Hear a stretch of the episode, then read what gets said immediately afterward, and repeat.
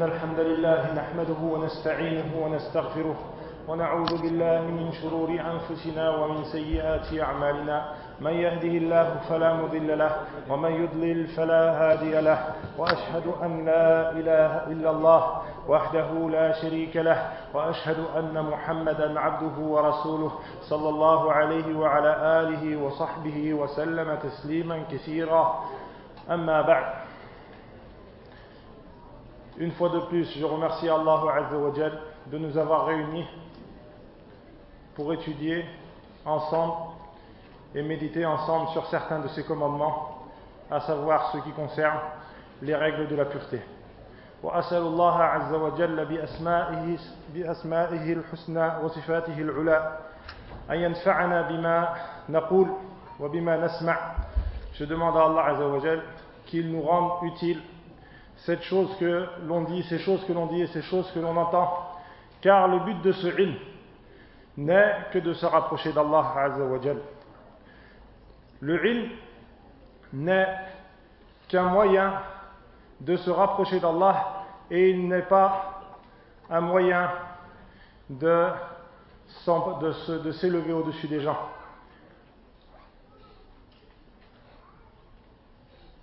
Al-Khatib al-Baghdadi dit ثم اعلم أنه ثم اعلم أن العلم شجرة والعمل ثمرة واعلم أنه لا يعد عالما من لم يكن بعلمه عاملا نعم et sache que la science est un arbre et que, la fruit, et que son fruit sont les œuvres نعم donc les, le, cette science là n'est voulue que pour qu'on l'applique نعم ثم اعلم أن العلم شجرة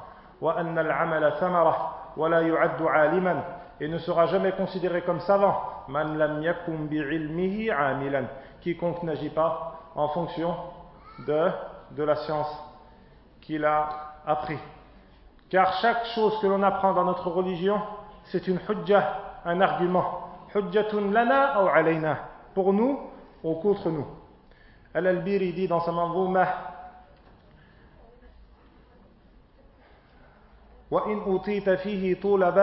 et si on te donne dans le ilm si un jour un, un certain ilm t'est donné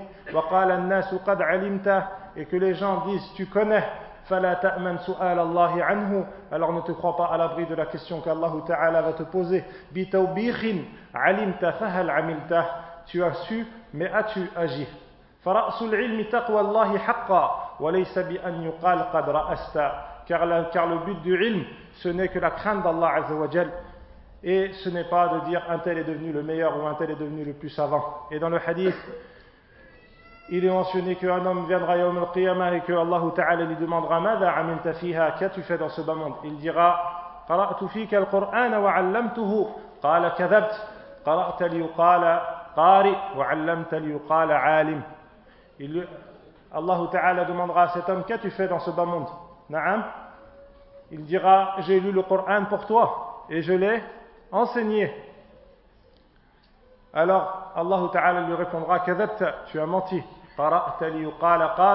Tu as lu pour qu'on dise Tu es un qari, tu sais lire. Ou tu as enseigné pour qu'on dise Tu es un savant. Donc le but de cette science n'est pas de s'élever ou de se croire meilleur que les autres, car le seul, la seule chose qui nous rapproche d'Allah et qui différencie les hommes les uns des autres, c'est quoi? C'est la crainte d'Allah. Inna akramakum indallahi atqakum. Na'am. Alors on demande à Allah qu'il nous aide à appliquer ces choses que l'on apprend et qu'il nous guide vers sa crainte et qu'il nous guide vers sa crainte. Il y avait certains points sur lesquels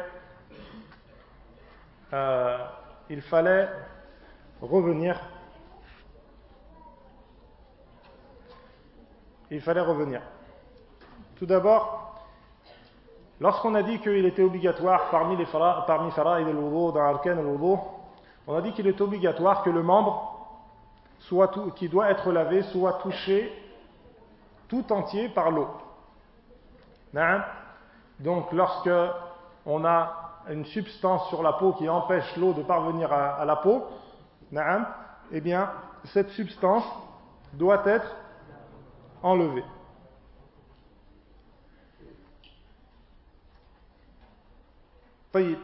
Si une personne oublie, si une personne oublie, l'oubli, il a différents cas dans la religion.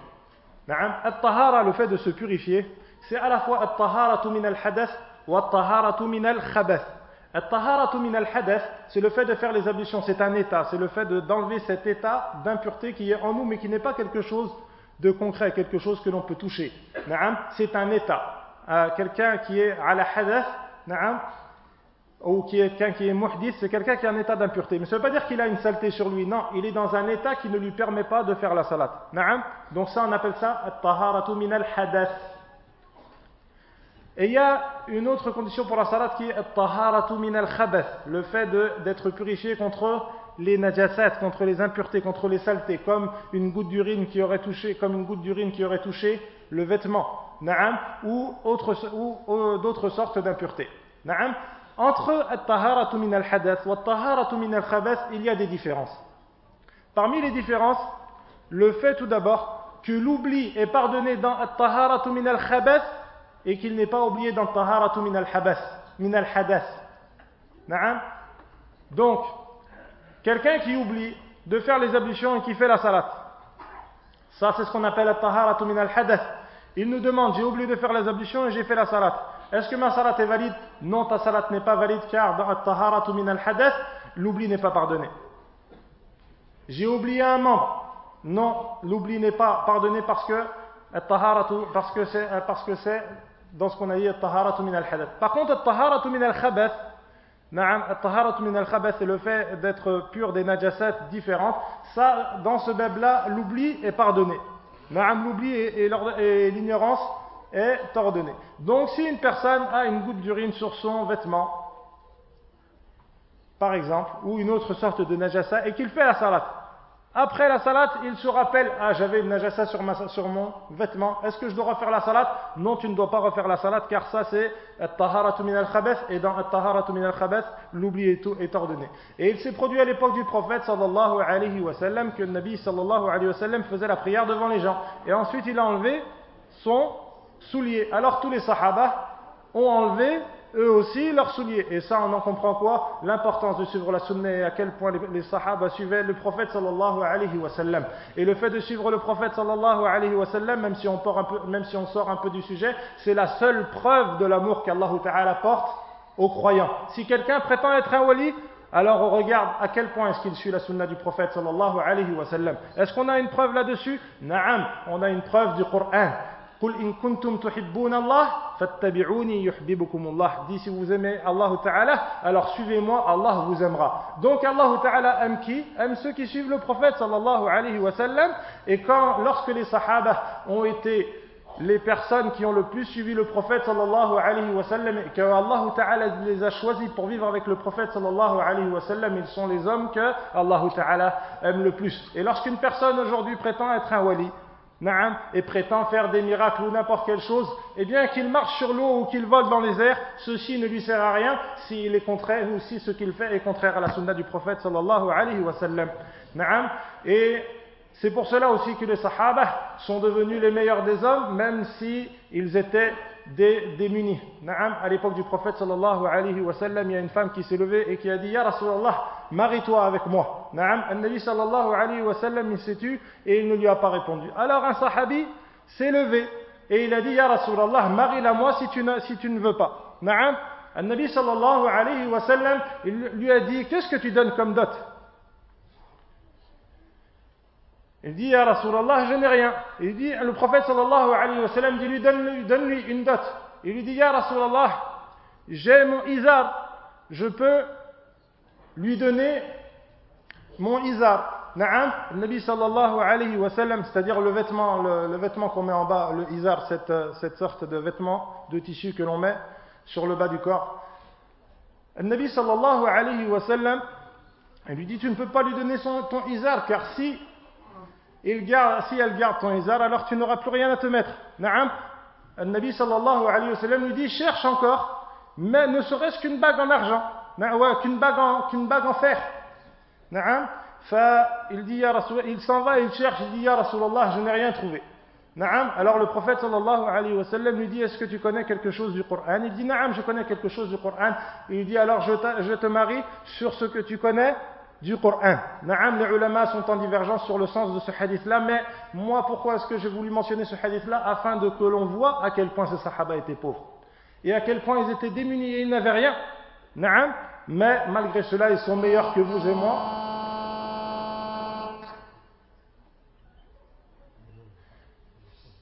Ils sont meilleurs que vous et moi pour la place qu'ils ont auprès d'Allah. Inna akramakum indallahi atqakum.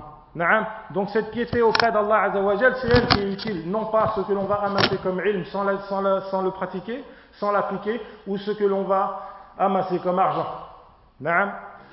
Pourquoi est-ce qu'on a mentionné ce hadith-là?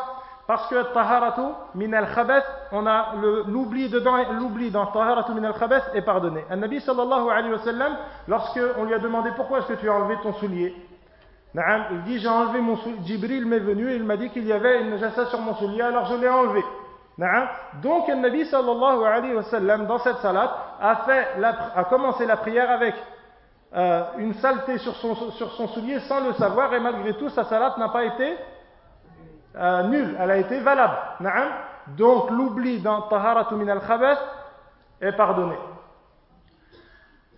Parmi les différences qu'il y a entre taharatu min al-hadath et taharatu min al-khabath, le fait que dans taharatu min al-hadath, il y a forcément besoin de la niya, de l'intention. Mais dans taharatu min al-khabath, il n'y a pas forcément besoin de l'intention.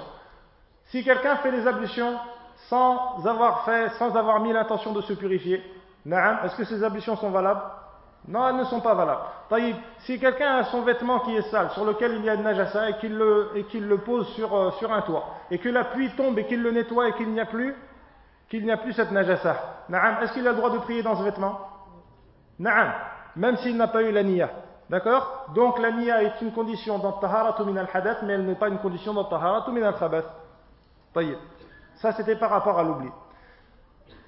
Un autre point, si une personne a une blessure à un endroit de la peau, et que cette blessure-là, donc la question est, est-ce que comment est-ce que je dois faire les ablutions si j'ai une blessure à un endroit de mon corps? Cette blessure-là, elle a trois, euh, degrés. Si cette blessure-là n'empêche pas, ou si le fait de se laver, de laver le membre qui doit être lavé dans les ablutions, ne nuit pas à cette blessure et ne retarde pas sa guérison, alors à ce moment-là, il doit être lavé. Naam, à ce moment-là, elle doit être lavée. Comme une personne, elle a un bouton, Naam, par exemple, ou une petite blessure. Alors à ce moment-là, elle, elle, doit laver l'ensemble de son visage et elle ne doit pas laisser l'endroit de, ce bouton-là. Voyez? Si cette euh, blessure, Naam, si cette blessure, le fait de laver cette blessure lui nuit, mais le fait de l'essuyer, par exemple, ne lui nuit pas. Naam, le fait de l'essuyer ne lui nuit pas. Ou si par exemple il y a un pansement que l'on ne peut pas enlever, ou s'il y a une pommade, une crème que l'on ne peut pas enlever. Naam, par cause de blessure bien sûr, ce n'est pas une crème que l'on met par simple euh, embellissement ou par non, par cause de blessure. Alors à ce moment-là, c'est la deuxième étape. Si le fait de l'essuyer ne, lui nuit pas, elle doit l'essuyer et ne pas la laver. Peu importe que ce soit sur la blessure directement, ou que ce soit sur, la crème, ou que ce soit sur le pansement. La troisième étape, c'est que cette blessure-là fait que l'on ne peut pas ni essuyer, ni la laver.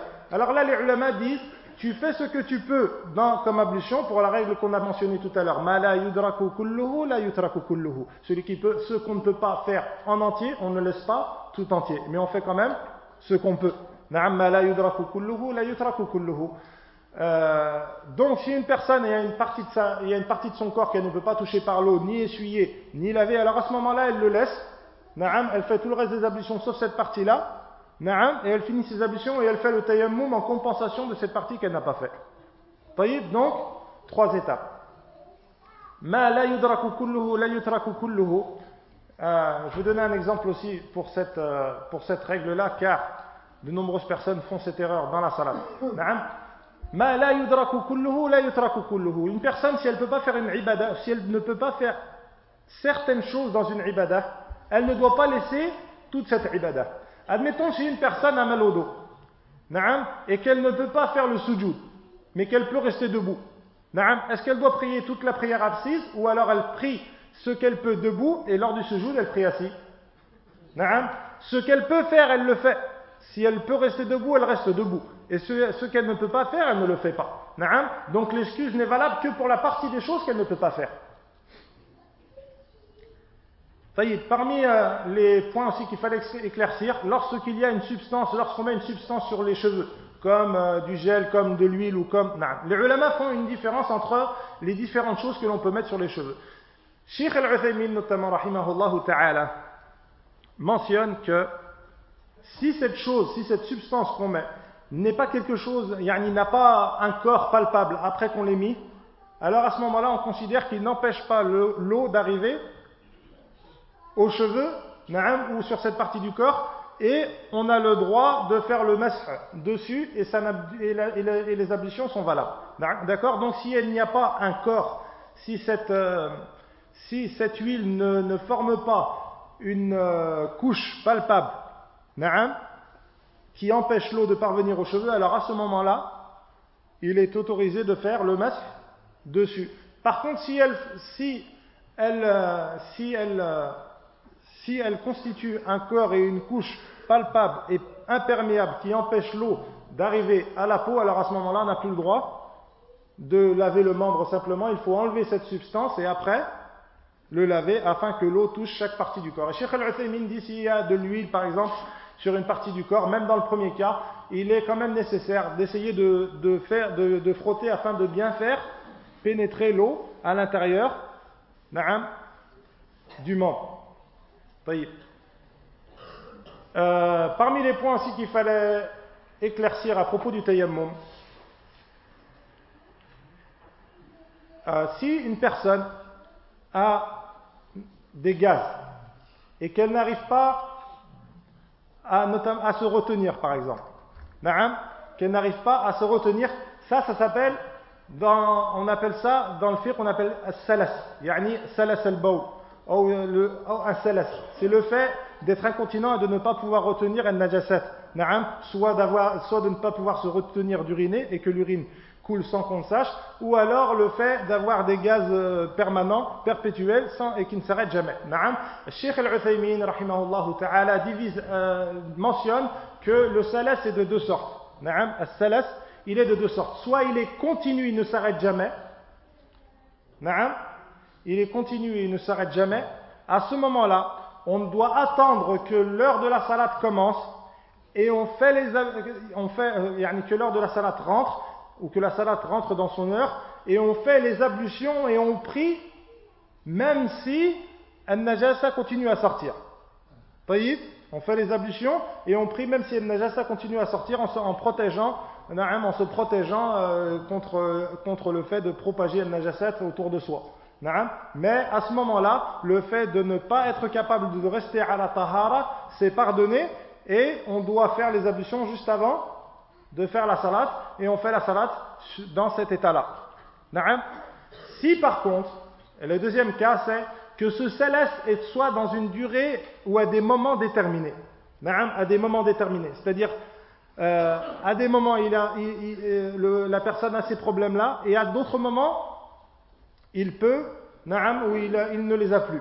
Alors à ce moment-là, la personne doit attendre que ces problèmes-là se terminent, que ces gaz se terminent ou que son incontinence se termine, pour faire les ablutions et prier, sans que cela sorte.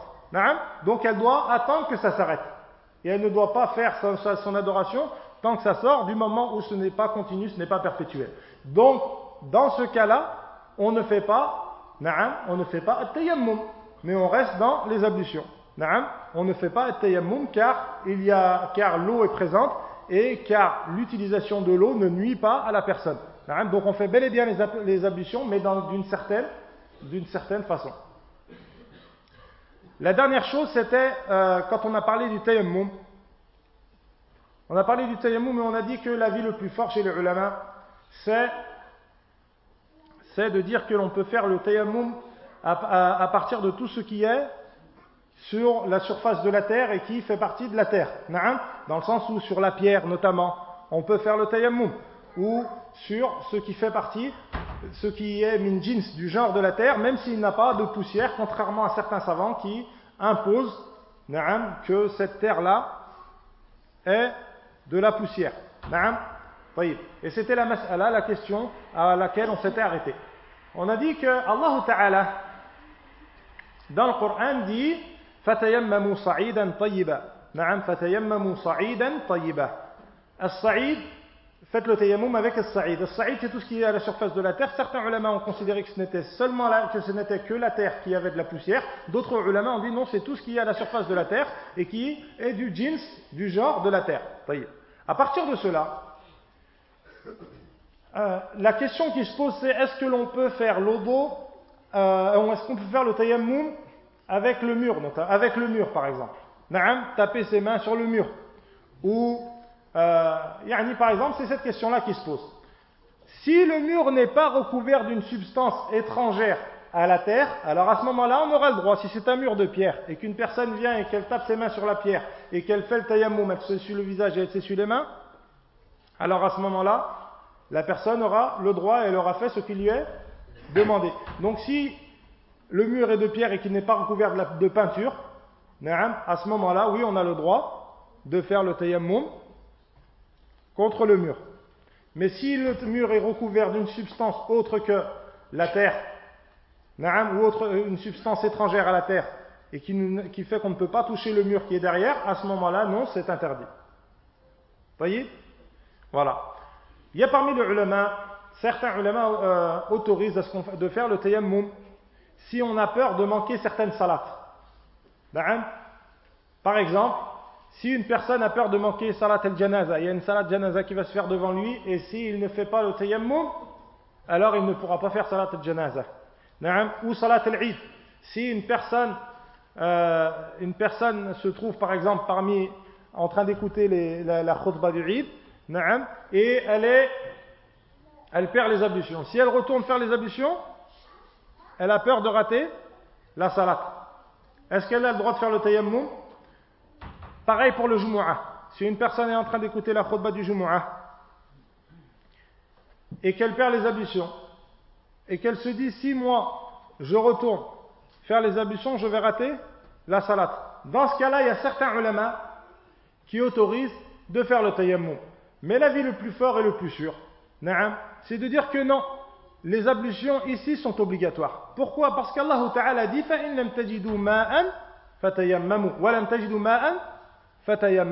Si vous ne trouvez pas d'eau, si vous n'avez pas trouvé d'eau, alors faites le, le tayammum. Donc en présence d'eau, on n'a pas le droit de faire le tayammum, et c'est l'avis de nombreux ulama.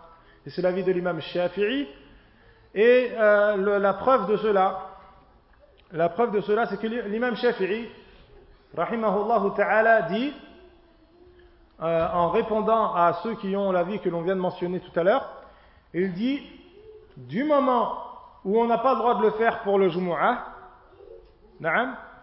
alors ne pas le faire pour le Janaza et pour le Eid, c'est encore, c'est encore plus évident. L'imam Shafi'i, lorsqu'il dit ça, il dit ça car il a été mentionné que toute la Ummah s'est mis d'accord pour dire qu'on n'a pas le droit de faire le tayammum si on a de l'eau pour ne pas rater le Jumu'ah. C'est ce qu'on appelle un ijma', un consensus. Et le consensus, c'est un dalil. C'est une preuve, comme le, c'est une preuve comme le Coran et la Sunnah. Et le Qiyas. Donc l'ijma' c'est un dalil. Et le fait que, il a été, le fait qu'il a été mentionné, l'ijma' qui est eu consensus sur, la, sur le fait de ne, de ne pas rater salat al-Jumu'ah, sur le fait de ne pas faire tayammum pour salat el jumu'ah même si on a peur de la rater, ça montre qu'on ne peut pas le faire non plus pour les autres salawats. Une question se pose. Si une personne se réveille et qu'il reste 5 minutes pour salat al-subh, si elle se réveille par exemple en état de janaba et qu'elle doit faire le rousse, si elle fait le rousse, le temps sort. Est-ce qu'elle doit faire le tayammum ou alors est-ce qu'elle doit faire euh, al La réponse est, elle doit faire le rousse. Tout d'abord, parce que le tayammum n'est autorisé que dans l'absence d'eau ou dans l'absence de la capacité de l'utiliser. Et deuxièmement, parce que le prophète sallallahu alayhi wa sallam nous a enseigné que lorsqu'une personne se réveille en retard pour la salat, eh bien le temps de cette salat-là, c'est le moment où il se réveille et ce n'est plus le temps où elle était. Dans le sens où cette personne-là, elle a encore le temps de le faire car le moment où elle se lève, c'est ça le moment où elle doit faire sa salat. Le Nabi sallallahu alayhi wa sallam dit Man nama an salatin aw nasiyaha falyusalliha idha dhakaraha. Na'am, la kaffarata laha illa dhalik. Le Nabi sallallahu alayhi wa sallam dit quiconque dort et oublie, ou oublie une prière, na'am, qu'il l'a pris lorsqu'il se rappelle. Le Nabi sallallahu alayhi wa sallam, un jour à l'époque des Sahaba, na'am, ils se sont endormis jusqu'à ce que le soleil se lève. Le Nabi sallallahu alayhi wa sallam a fait son odo calmement, après s'être déplacé et sorti de cet endroit-là, il a fait son odo calmement et il a fait la salat comme, comme s'il la faisait à, son heure. Donc ça, ça montre que l'heure de la prière lorsqu'on se réveille en retard, c'est c'est ce moment où on se réveille et, il n'y a pas lieu de faire le tayammum au lieu de faire le rousse, au lieu de faire les ablutions.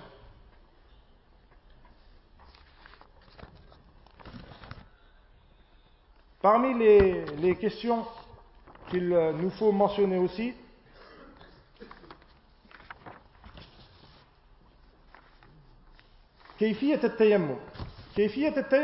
comment faire le tayammum Dans la façon de faire le tayammum, il a été mentionné deux hadiths, où il a été mentionné deux façons, dans des hadiths différents.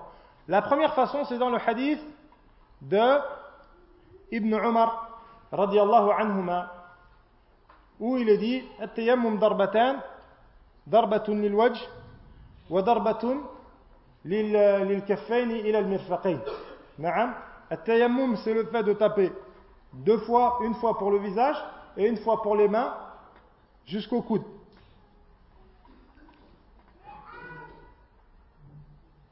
dans un autre hadith dans le hadith de Ammar ibn Yasir, le prophète lorsque Ammar ibn Yasir lui raconte qu'il était en Janabah lors d'un voyage et qu'il n'a pas trouvé d'eau, alors il s'est tourné, il, il a roulé par terre, naam, il a roulé par terre afin que la terre touche l'ensemble de son corps Naam, par ijtihad, c'était ce qu'il pensait qu'il fallait faire cette chose-là. Et lorsqu'il a mentionné ça au prophète sallallahu alayhi wa sallam, le prophète sallallahu alayhi wa sallam lui a dit il, il te suffisait, naam, de faire ainsi. Et il a tapé une fois par terre, il s'est essuyé, فمسح وجهه نعم واليمين والشمال على اليمين وظاهر كفيه donc on a deux hadiths. Un hadith qui dit qu'on doit taper deux fois et qu'on doit essuyer jusque-là, au coude, et un hadith qui dit qu'on doit, qu'on doit taper une seule fois et que l'on doit essuyer seulement jusqu'au poignet. Le hadith de Ibn Umar, c'est un hadith faible. Donc, la façon dont a été mentionné le tayammum dans ce hadith-là, on ne l'apprend pas et on prend l'autre façon, c'est-à-dire que l'on doit taper une seule fois simplement et non pas deux fois, et que l'on doit simplement essuyer le visage et les, mains jusqu'au poignet. Car la main, lorsqu'Allah Ta'ala famsahu biwujuhikum wa aydikum min, famsahu, et essuyez euh, famsahu biwujuhikum, essuyez vos visages, wa aydikum et vos mains. La main dans, dans les textes, lorsqu'elle est employée de cette façon-là, simplement la main, elle est euh, du bout des doigts jusqu'au poignet simplement et elle ne va pas jusqu'au coude. C'est pour ça que Allah Ta'ala, lorsque il a mentionné les ablutions,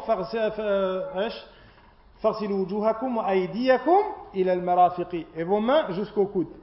Donc le coude, lorsqu'il n'est pas mentionné avec la main, il ne rentre pas. Voilà, de façon extrêmement rapide, on a parlé de quelques points qui concernent le tayammum. Maintenant, on va parler du masah ala al-khuffayn. Naam, al-khuffayn. Al-masah ala al-khuffayn, c'est le fait d'essuyer naam, la chaussette ou le al-khuf. Naam, al-khuf, c'est ce vêtement que l'on met sur le pied et qui monte jusque euh, sur les mollets. Naam, qui monte au-dessus de la cheville. Dans les hadiths, euh, dans la plupart des hadiths, c'est al-khuf qui est mentionné, ou al-khuf, à l'époque du prophète sallallahu alayhi wa sallam, c'était un vêtement qui était fait de cuir. Mais dans certains hadiths, il est mentionné aussi al-jawarib, qui sont les chaussettes qui sont faites de tissu. Donc les al-jawarib, elles ont le même hukm, le même jugement que les chaussettes. Le fait de s'essuyer les chaussettes lors des ablutions, c'est quelque chose qui a été mentionné dans le Coran et dans la Sunnah et quelque chose sur lequel toute la communauté s'est mise d'accord car dans le verset qu'on a mentionné hier on a dit que Allah Ta'ala amanu as-salah wa arjulakum et dans une autre lecture on a dit wa arjulikum et on a expliqué que wa arjulikum, ça pouvait être interprété comme le fait d'essuyer le pied, c'est-à-dire essuyer le pied lorsqu'il est habillé. Donc même dans le Coran, Allah Ta'ala fait référence au masih. Dans la Sunnah, les hadiths qui mentionnent que le prophète a essuyé sur ses sur, sur khuffayn, sont nombreux. Naam, les hadiths sont nombreux. Quant à l'ijma', toute la communauté s'est mise d'accord sur le fait qu'on a le droit de d'essuyer sur al-khuffayn, sauf certains mubtadi'ah, sauf certains innovateurs, na'am, qui sont la pire secte qu'il y a dans l'islam et qui sont al-rawafid, al-shi'a. Na'am, al-rawafid, eux, ils disent qu'on n'a pas le droit de faire al-mas'a al-khuffayn. Na'am.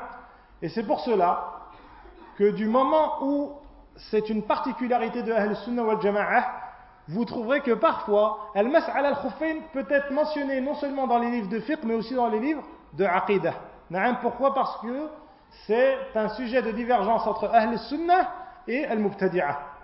Parmi les Rawafid et parmi les Khawarij. Donc le fait de s'essuyer, d'essuyer la chaussette, c'est quelque chose qui est thabit, qui existe dans le Coran, dans la Sunna et par consensus. Qu'est-ce qui est meilleur? Est-ce que le mieux, c'est de se laver le pied ou alors le mieux, c'est d'essuyer sur, sur la chaussette? Les ulama Les ulama sont en divergence à ce sujet-là. De nombreux ulama disent qu'il est mieux de se laver le pied. Pourquoi? Parce que le fait de se laver le pied, c'est la base, c'est la, la, règle générale. Donc il est mieux de suivre cette règle générale. L'imam Ahmed dit non. Le fait de s'essuyer le pied, c'est mieux, de s'essuyer sur la chaussette, c'est mieux que le fait de se laver le pied. Pourquoi? Pour plusieurs raisons. Tout d'abord parce que c'est plus facile. Et le prophète sallallahu alayhi wa sallam, lorsqu'il avait le choix entre une chose difficile et une chose facile, il choisissait toujours la chose facile, ma takun ithman, tant qu'elle n'était pas euh, un péché. Et aussi parce que c'est parmi les particularités de Ahl Sunnah wal Jama'a, et le fait de se différencier des Mubtadi'a est, est quelque chose qui est demandé. Donc l'imam Ahmed dit, l'imam Ahmed dit, il est mieux de s'essuyer sur les chaussettes. L'avis le plus fort, et c'est l'avis de Cheikh l'Islam Taymiyyah et de son élève Ibn al-Qayyim euh, al-Jawziyah, c'est le fait de dire le meilleur, le mieux entre le fait de s'essuyer le pied ou de se laver le pied, c'est selon le cas dans lequel on se trouve. Si le pied est nu, alors le mieux, c'est de se laver le pied. Si le pied est habillé, alors le mieux, c'est d'essuyer sur la chaussette. Car le, donc le meilleur, c'est le fait de c'est selon le cas dans lequel on se trouve. Le prophète sallallahu alayhi wa sallam, dans un hadith qui est rapporté par Al-Mughira ibn Shu'bah, Mughira euh, ibn Shu'bah dit Kuntu ma'a nabi sallallahu alayhi wa sallam, j'étais avec le prophète sallallahu alayhi wa sallam, et lorsqu'il a voulu faire les ablutions, je me suis baissé pour enlever ses chaussettes. Le nabi sallallahu alayhi wa sallam lui a dit Da'huma fa inni faqad adkhaltuhuma tahiratayn laisse-les, car je les ai mis en état de pureté. Donc, lorsqu'il y a la chaussette, lorsque le pied est déjà habillé, le mieux c'est de faire le masque. Et lorsque le pied n'est pas habillé, eh bien, il n'est pas bon de, s'imposer de mettre ses chaussettes pour pouvoir faire le masque. Donc le mieux, c'est selon le cas dans lequel on se trouve. Lorsqu'une ibadah a été mentionnée, une adoration a été mentionnée de plusieurs façons différentes, dans la sunna du prophète sallallahu alayhi wa sallam, le mieux et le meilleur pour obtenir la récompense, c'est d'essayer de le faire euh, euh, sur chacune de ces façons différentes à chaque fois. Dans le sens où il a été mentionné par exemple que le prophète sallallahu alayhi wa sallam a fait tantôt l'odo trois fois, tantôt l'odo, euh, tantôt l'odo en se lavant trois fois le membre, tantôt l'odo en, en, en, lavant trois fois, euh, deux fois ses membres, et tantôt les ablutions en lavant une seule fois ses membres. Naam, il est celui qui veut suivre la sunna. Naam, qu'est-ce qu'il doit faire? Il doit tenter de faire les, toutes les fois de, de, de faire des façons différentes dont a fait le prophète sallallahu alayhi wa sallam. Tantôt lui aussi il le fait trois fois, tantôt il le fait deux fois, et tantôt il le fait une fois. Celui qui est blâmable, c'est celui qui fait toujours la même fois, comme une personne qui fait toujours la même chose. Comme une personne qui ne fait que les ablutions en se lavant les membres une seule fois. La sunna, c'est le fait de suivre tout ce qui a été, de faire, de, faire les façons différentes qui, sont, qui ont été mentionnées dans la sunna du prophète sallallahu alayhi wa sallam. Le al-khuffayn, il a, différents, euh, a différentes conditions. Pour être valable, il a différentes conditions. Je pense qu'on n'aura peut-être pas le temps de toutes les mentionner, donc on, en mentionne, on mentionne, les plus importantes et celles qui, sont, euh, qui arrivent le plus souvent. Dans le hadith qu'on a mentionné tout à l'heure, Al-Mughira ibn Shu'bah dit lorsque j'ai voulu enlever les chaussettes du prophète sallallahu alayhi wa sallam, le prophète sallallahu alayhi wa sallam lui a dit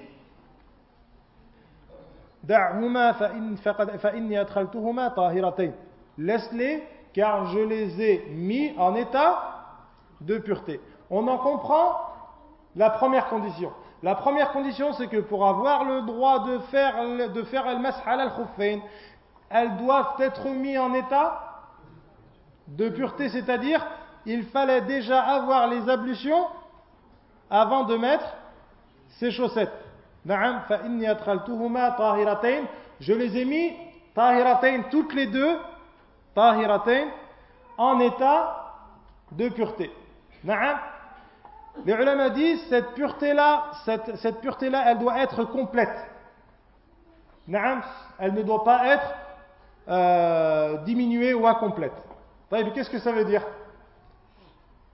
Ça veut dire qu'on a le droit de, mettre ses chaussettes, de, faire le al si on a mis ses chaussettes après avoir été complètement purifié et terminé sa purification. Si une personne fait les ablutions, comme ça arrive souvent, si, une personne fait les ablutions et au moment de laver euh, son, son pied droit, elle enlève sa chaussette, elle enlève sa chaussure, elle met son pied dans le lavabo, elle lave son pied elle remet son pied, elle remet sa chaussette, elle met sa chaussure, elle enlève la chaussette du pied gauche et elle met son pied dans le lavabo, elle le lave et ensuite elle remet sa deuxième chaussette. Taïb, lorsque cette personne aura perdu les ablutions, est-ce qu'elle aura le droit de faire elle de d'essuyer sur ses chaussettes ou pas? Pourquoi? Parce qu'elle a mis la première chaussette avant d'avoir terminé ses ablutions. Bien sûr, euh, il y a une divergence sur ce sujet-là, même s'il est faible. Si elle est faible, c'est une divergence qui est construite sur une règle. Est-ce que lorsqu'on fait les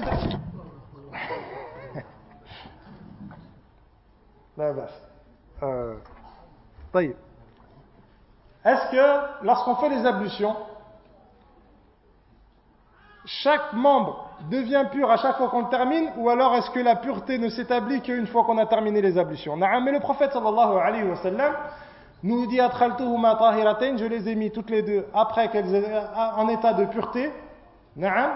Donc, on en comprend que les deux doivent, que les deux chaussettes doivent être mises après que les ablutions soient terminées complètement. Donc, dans le cas qu'on a dit tout à l'heure, cette personne-là, si elle refait les ablutions, elle doit forcément oublier, enlever ses chaussettes et se laver les pieds jusqu'à ce qu'elle mette ses chaussettes de façon, euh, après s'être complètement purifiée, à ce moment-là, elle aura le droit de faire le masih. L'autre euh, l'autre euh, sujet que l'on comprend de ce hadith-là ou d'autres hadiths, c'est que le prophète sallallahu alayhi wa sallam, lorsqu'il nous dit tahiratain, na'am, les ulama ont dit cette pureté qui s'est effectuée avant de mettre les chaussettes, elle doit avoir été faite par l'eau. Elle doit avoir été faite par l'eau. Dans le sens où elle doit forcément avoir fait les ablutions avec de l'eau. Mais si elle a fait le tayammum et qu'elle avait ses chaussettes, na'am, à ce moment-là, elle ne lui est pas autorisée, lorsque ses ablutions s'annulent et qu'elle trouve de l'eau, de faire le masih. Na'am, car elle a mis ses chaussettes en état de pureté obtenu par le tayammum mais non pas par l'eau. Donc, la première condition c'est de mettre ses chaussettes en état de pureté complète et d'une pureté qui a été effectuée avec l'eau. D'accord? Même s'il y a un avis, euh, même s'il y a un autre avis sur la question, ça c'est plus sûr et c'est l'avis de la plupart des ulama on sort encore un petit peu du sujet. Al-khilafat, les divergences qu'il y a entre les savants, elles ne doivent pas être prises comme permission à chaque fois. Il y a des frères, à chaque fois qu'on leur dit, na'am, il y a, ça c'est haram, ils disent ouais mais il y khilaf. Na'am, ils disent ouais na'am mais. Tout d'abord, le fait de savoir qu'il y a khilaf, c'est pas du ilm. Car si une personne vient et qu'on lui dit ouais dans tel mas'ala, il y a combien d'avis? Il te dit il y a neuf avis. Et on lui dit c'est quoi le c'est quoi la vie le plus fort Il dit Allahu A'lam. C'est quoi la différence entre celui-là et celui qui ignore? S'il ne sait pas, c'est quel avis qu'il doit prendre? Donc le fait de savoir qu'il y a khilaf, c'est pas quelque chose d'extrêmement utile. Premièrement. Deuxièmement, le fait de suivre les permissions des ulama, de dire à chaque fois, ouais, mais dans tel masala, il y a khilaf, alors je peux suivre l'avis d'un tel shir, ça m'arrange mieux.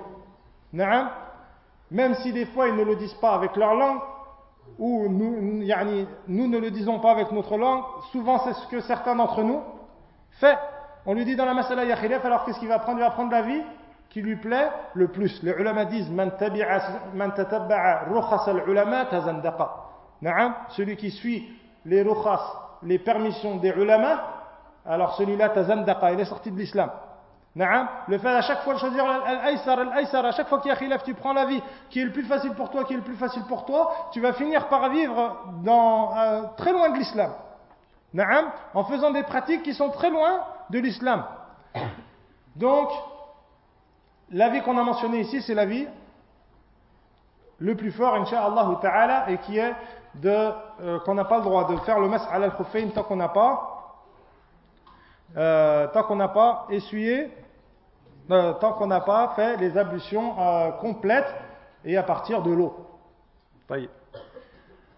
La deuxième condition euh, qu'il y a pour faire le mas'al al-khuffayn, c'est il faut que ces khuffayn là, ces chaussettes-là, ces chaussettes-là soient pures. Il faut qu'elles soient pures. Quand on dit pure, c'est ce qu'on appelle c'est ce qu'on appelle al-taharatu al-ayniyah. Il y a une tahara l'impureté, elle est soit impure en elle-même, soit elle vient et elle se pose sur un objet pur et cet objet devient impur, mais il n'est pas impur en lui-même, il est impur parce qu'il a été touché. Exemple, euh, exemple, des chaussettes qui sont faites en cuir. Ce cuir-là, il a été fait à partir de la peau du porc. Le porc, c'est impur. Donc on n'a pas le droit de faire le masque et le porc, c'est ce qu'on appelle une najasa ayniyah. Tu peux le laver autant de fois que tu veux, il restera impur. Par contre, le fait qu'elle soit impure dans le sens où elle le fait qu'elle soit pure dans le sens où elle n'a pas été touchée par une najasa, certains ulama ici l'autorisent. Dans le sens où s'il y a une impureté qui a, été, touché le khouf, qui a touché la chaussette, comme une goutte d'urine ou autre chose, est-ce qu'on a le droit de faire le masque dessus ou pas? Certains ulama disent oui, on a le droit de faire le masque dessus. On dira, mais à quoi ça sert Puisque de toute façon, on n'aura pas le droit de faire la prière? On n'aura pas le droit de faire la prière. Le fait est qu'il y a des, adorations pour lesquelles le fait d'être en état de pureté, est demandé, mais pas le fait de ne pas avoir d'impureté sur soi, comme la lecture du Coran par exemple. on doit être en état de pureté, mais on ne doit, euh, le fait de toucher le Coran. on doit être en, état de pureté, mais certains ulama euh, disent qu'il n'est pas obligatoire, ou il n'est pas grave d'avoir une, une, euh, une, impureté sur soi. Donc à ce moment-là, si une personne a une impureté sur elle et qu'elle fait le mas'h al khuffayn ou qu'elle a une impureté sur le khuf et qu'elle fait le mas'h al khuffayn et que son, ses khuffayn étaient purs dans le sens où elles ont été faites avec une matière pure, à ce moment-là, on lui dira tu as le droit de faire le mas'h al khuffayn. Parmi les autres conditions, il y a le fait que ce, que ce mas'h-là soit fait dans une tahara Sughra, pas une tahara kubra. Elles doivent être faites dans les petites le masque peut être fait dans les petites ablutions, pas dans les grandes. Dans le sens où si une personne euh, fait le rousle, et qu'elle décide pour une raison ou une autre de faire le rousle avec ses chaussettes, eh bien à ce moment-là, cette personne-là, on lui dira tu es obligé d'enlever tes chaussettes parce que le masque ne se fait que pendant les ablutions, pas pendant le rousle. Comme dans le hadith, où il est dit que euh, dans le hadith de Safwan ibn Assal al-Muradi قال أمرنا أمرنا رسول الله صلى الله عليه وسلم إذا كنا مسافرين أو سفرا أن لا ننزع خفافنا ثلاثة أيام ولياليهن إلا من جنابة ولكن من غائط وبول ونوم نعم le prophète صلى الله عليه وسلم nous, nous, a, nous a ordonné de ne pas enlever nos chaussettes نعم trois jours, trois jours lorsqu'on est voyageur et un jour lorsqu'on est muqim, sauf pour al-janaba et sauf pour al-janaba. sauf pour al-janaba. Donc lors de la janaba, on n'a pas le droit de faire, euh, lors du rousl, pour al-janaba, on n'a pas le droit de faire al-mash. Parmi les conditions du mash aussi, le fait qu'elle soit fait, le fait que le mash soit effectué dans la durée qui lui est appartie, dans le, dans le moment où on a le droit de le faire. Dans le hadith que l'on vient de citer, le prophète sallallahu alayhi wa sallam a mentionné et a délimité une durée. Cette durée, c'est un jour pour al-muqim et trois jours, al-muqim c'est le résident, celui qui n'est pas en voyage, et trois jours pour le voyageur. Dans le hadith, il est dit que le prophète sallallahu alayhi wa sallam donc à autoriser le masque pendant un jour ou pendant trois jours. Quand est-ce que commence cette durée? Est-ce qu'elle commence lorsqu'on a perdu les ablutions? Ou est-ce qu'elle commence lorsqu'on a mis ses chaussettes? Ou est-ce qu'elle commence lorsqu'on a essuyé dessus? Cet avis, le troisième, naam, le fait de dire qu'elle commence avec le masque, naam, c'est l'avis le plus fort, même s'il y a d'autres avis sur la question. C'est l'avis le plus fort, pourquoi? Parce que le prophète sallallahu alayhi wa sallam a autorisé qu'on essuie sur les chaussettes trois jours ou un jour. Il a, il a autorisé qu'on essuie sur les chaussettes cette durée-là. Donc le fait d'essuyer sur les chaussettes, ça commence lorsque la première fois qu'on a essuyé. Donc si on considère que une personne a fait ses ablutions lorsqu'elle s'est réveillée le matin, et qu'elle a mis ses chaussettes avant de partir à Salat al-Subh et qu'elle est restée avec les ablutions jusqu'au Asr. Naam, elle a fait Salat al-Asr et après l'Asr, elle a perdu ses ablutions. Naam. Le Maghreb, elle revient pour faire ce Maghreb, elle fait les ablutions. Et elle essuie sur ses chaussettes. Jusqu'à quand est-ce qu'elle a le droit de faire le masque si elle est résidente? Jusqu'au Maghreb du lendemain. Naam. Jusqu'au Maghreb du lendemain. Si une personne commence à faire le mestre en tant que résident et qu'après elle voyage, est-ce qu'elle a le droit de faire le mestre un jour ou alors elle, doit faire, ou elle, a, le droit de faire le mestre trois jours? Si elle part avant que la durée du mestre ne se soit terminée, c'est-à-dire moins d'un jour avant qu'elle ait fait son premier mestre, à ce moment-là, on lui donnera le hukm du voyageur, de la façon dont elle est devenue. Naam, on lui donnera le hukm de la, la façon dont elle est devenue. C'est-à-dire, si, elle, est résidente et qu'elle devient voyageur avant que la durée du masque se termine, naam, alors à ce moment-là, elle devient, elle a le droit de faire de d'essuyer pendant trois jours. Si c'est l'inverse, si elle fait le masque, naam, et qu'elle en, en revenant de voyage et qu'elle arrive, naam, et qu'elle arrive à ce moment-là, elle n'a le droit de faire le masque que pendant une journée.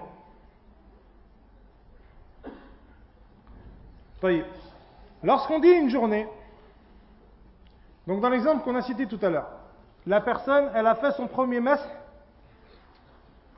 elle a fait son premier messe au Maghreb, samedi, hier.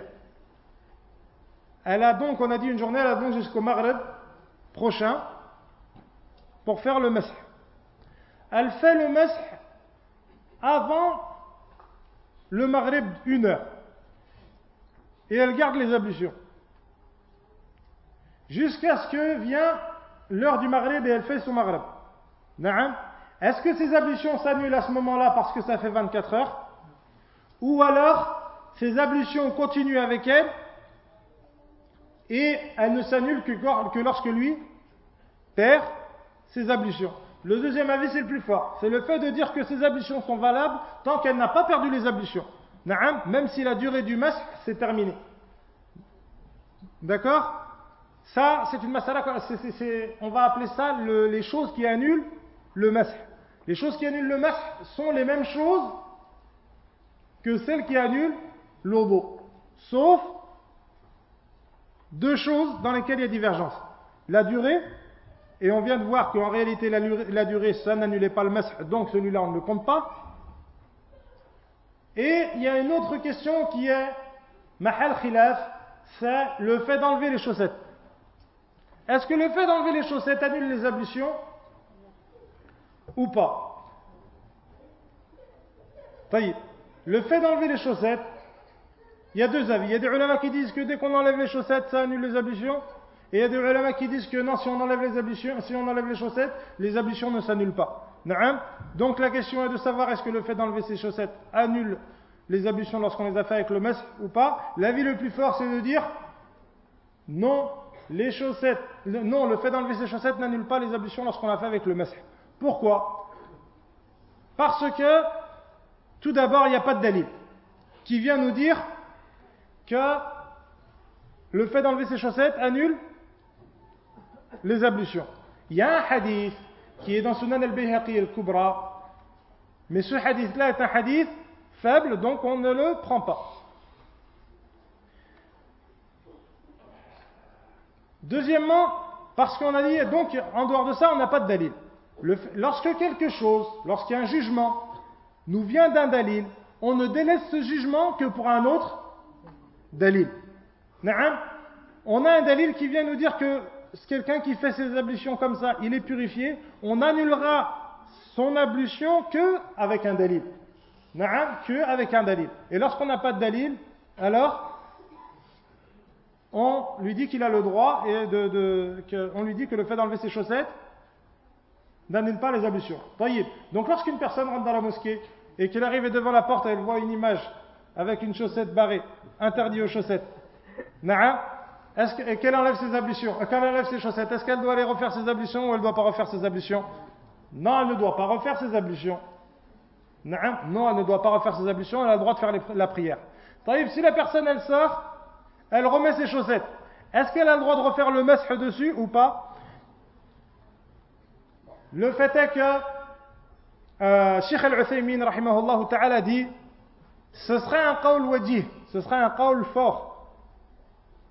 Pourquoi? Parce qu'il les a mis alors qu'il les avait encore, alors qu'il avait encore ses ablutions. Mais je n'ai pas trouvé je n'ai pas trouvé quelqu'un avec cet avis-là. Je n'ai pas trouvé cet avis-là chez les savants. Donc, on a, donc si une personne enlève ses chaussettes et qu'elle les remet, elle ne perd pas ses ablutions, mais elle n'a plus le droit de faire le mas. D'accord? Le fait que les chaussettes n'enlèvent pas les ablutions, le fait, que le fait d'enlever ses chaussettes n'annule pas les ablutions, euh, c'est l'avis de nombreux ulama aujourd'hui, même si l'autre avis est présent. Sheikh Ibn Baz, ta'ala, euh, dans la mas'ala, il dit le fait de refaire les ablutions, c'est plus prudent. Même lorsqu'on enlève les chaussettes, il dit le fait de refaire ses ablutions, c'est plus prudent. Taïb.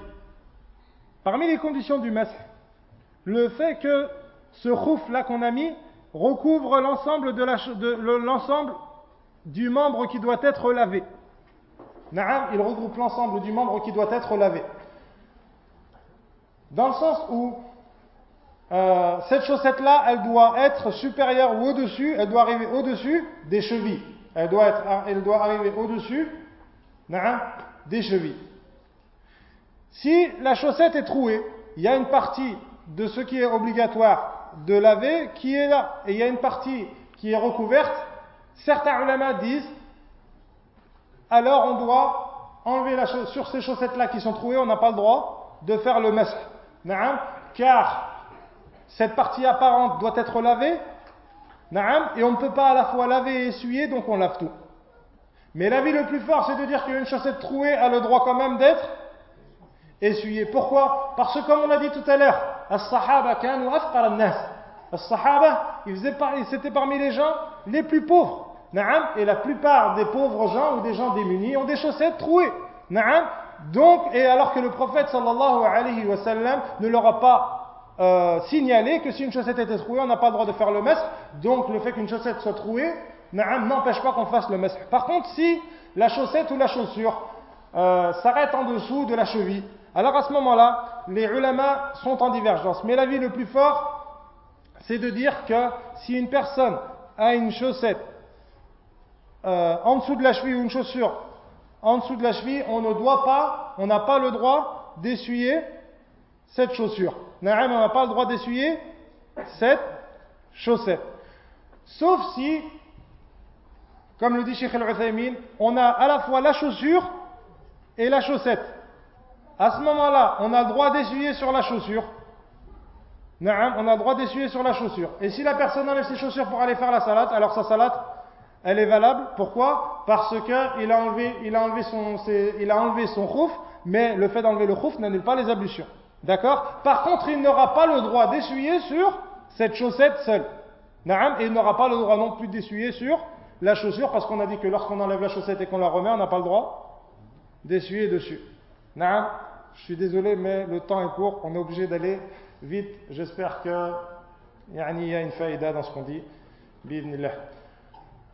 Comment est-ce qu'on doit essuyer les chaussettes? Est-ce qu'on doit essuyer d'abord le pied droit ou est-ce qu'on doit essuyer les deux en même temps? Tout d'abord, Désolé. Parmi les adillas qui nous montrent que le fait d'enlever les chaussettes ne que le fait d'enlever les chaussettes n'annule pas les ablutions, le fait que si une personne fait les ablutions et qu'elle va, elle se coupe les cheveux.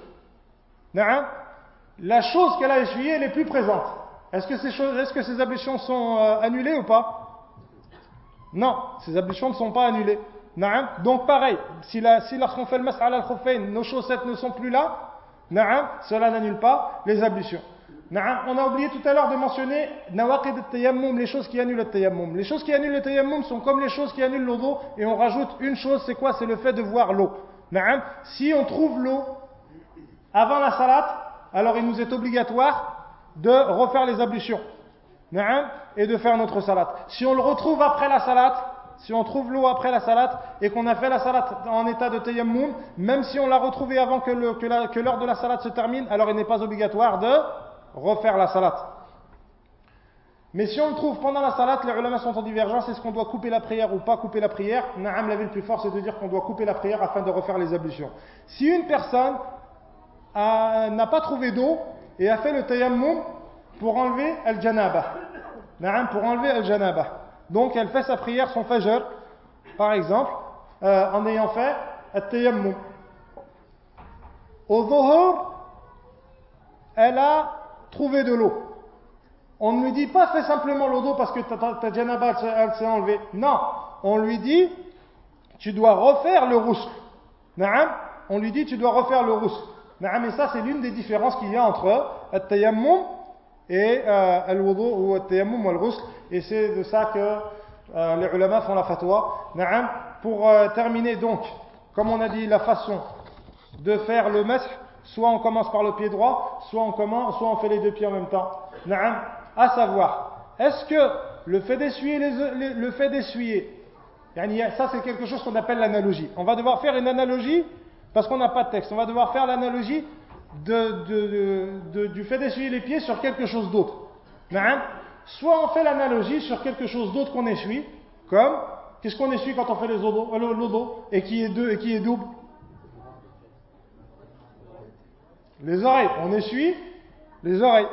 Alors est-ce qu'on fait, les, euh, est qu'on fait l'analogie des khuffayn Sur les oreilles, dans le sens où comme on essuie les khuffayn, comme on essuie les oreilles, on le fait en même temps?